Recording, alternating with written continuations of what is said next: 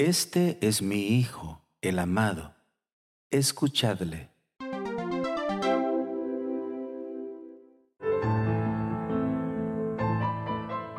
Evangelio según San Marcos, capítulo 9, versículo 2 al 7.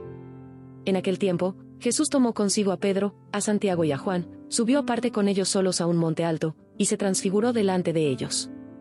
Sus vestidos se volvieron de un blanco deslumbrador, como no puede dejarlos ningún batanero del mundo se les aparecieron Elías y Moisés, conversando con Jesús.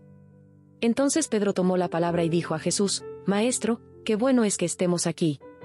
Vamos a hacer tres tiendas, una para ti, otra para Moisés y otra para Elías. No sabía qué decir, pues estaban asustados. Se formó una nube que los cubrió y salió una voz de la nube, Este es mi Hijo, el amado, escuchadlo. Palabra del Señor. Gloria y honor a ti, Señor Jesús. El Rincón de la Palabra. Pedro, Santiago y Juan son los escogidos, los privilegiados para estar con Jesús en este momento trascendental en la misión del Señor. ¿Por qué es trascendental este momento?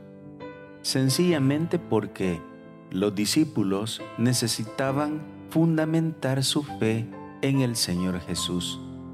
Y Jesús desea revelarse no solamente como hombre, sino como Dios. Es decir, ellos estaban contemplando los milagros, las maravillas, los prodigios que realizaba el Señor Jesús. Sin embargo, aquí debemos aclarar algo muy importante. Es que antes de Jesús y también después de Jesús, habían venido y seguirían viniendo hombres que también realizaban milagros. Es decir, llamémosle curanderos, llamémosle magos, llamémosles taumaturgos, pero en el pueblo de Israel habían existido ya este tipo de personas. Esta es la razón por la cual a Jesús le interesa que sus seguidores, que sus discípulos contemplen en Él no a un hacedor de milagros nada más, no a un simple hombre. A Jesús le interesa que ellos comiencen a descubrir en Jesús al Dios verdadero, al unigénito del Padre, al Todopoderoso. Es decir, en una palabra, que comiencen a descubrir a Dios mismo en Jesús porque Jesús es Dios.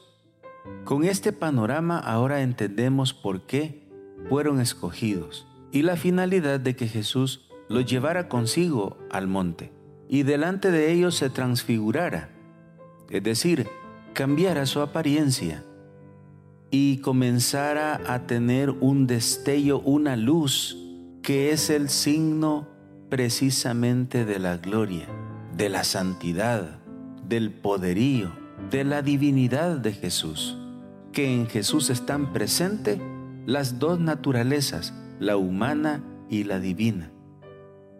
A esto agregamos otro detalle y es que se aparece Elías y Moisés, es decir, la ley y los profetas representados en Moisés y en Elías. Pero luego el Evangelio de este día concluye diciendo que se formó una nube que lo cubrió y salió una voz de la nube. Y este, hermanos, es el mensaje central de este día.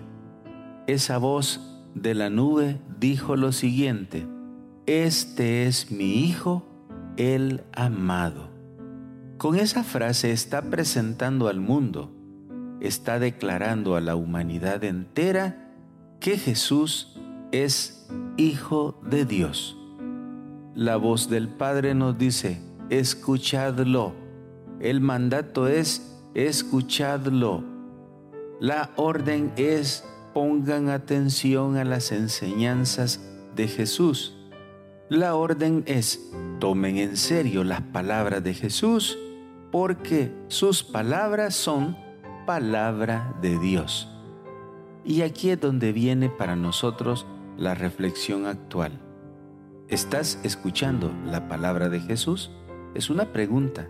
Tú puedes dar la respuesta. Y Dios conoce en tu corazón si lo escuchas o no lo escuchas. Pero escuchar significa no solamente oír, sino oír y a la vez poner en práctica su palabra. Eso es escuchar. Cuando escuchemos la palabra de Jesús, cuando nos dejemos empapar de la palabra de Jesús, entonces también nosotros vamos a descubrir en Él al Hijo amado del Padre Celestial. Vamos a descubrir en Jesús al Dios que nos ama. Y vamos a tener esta experiencia igual que Pedro, Santiago y Juan. Jesús mismo se va a transfigurar para que descubramos en Él su gloriosa divinidad. Y por último, vamos a empezar a vivir una vida en donde sintamos que estar con Jesús es lo más bueno, es lo mejor que nos ha sucedido en la vida. Que el Señor te bendiga.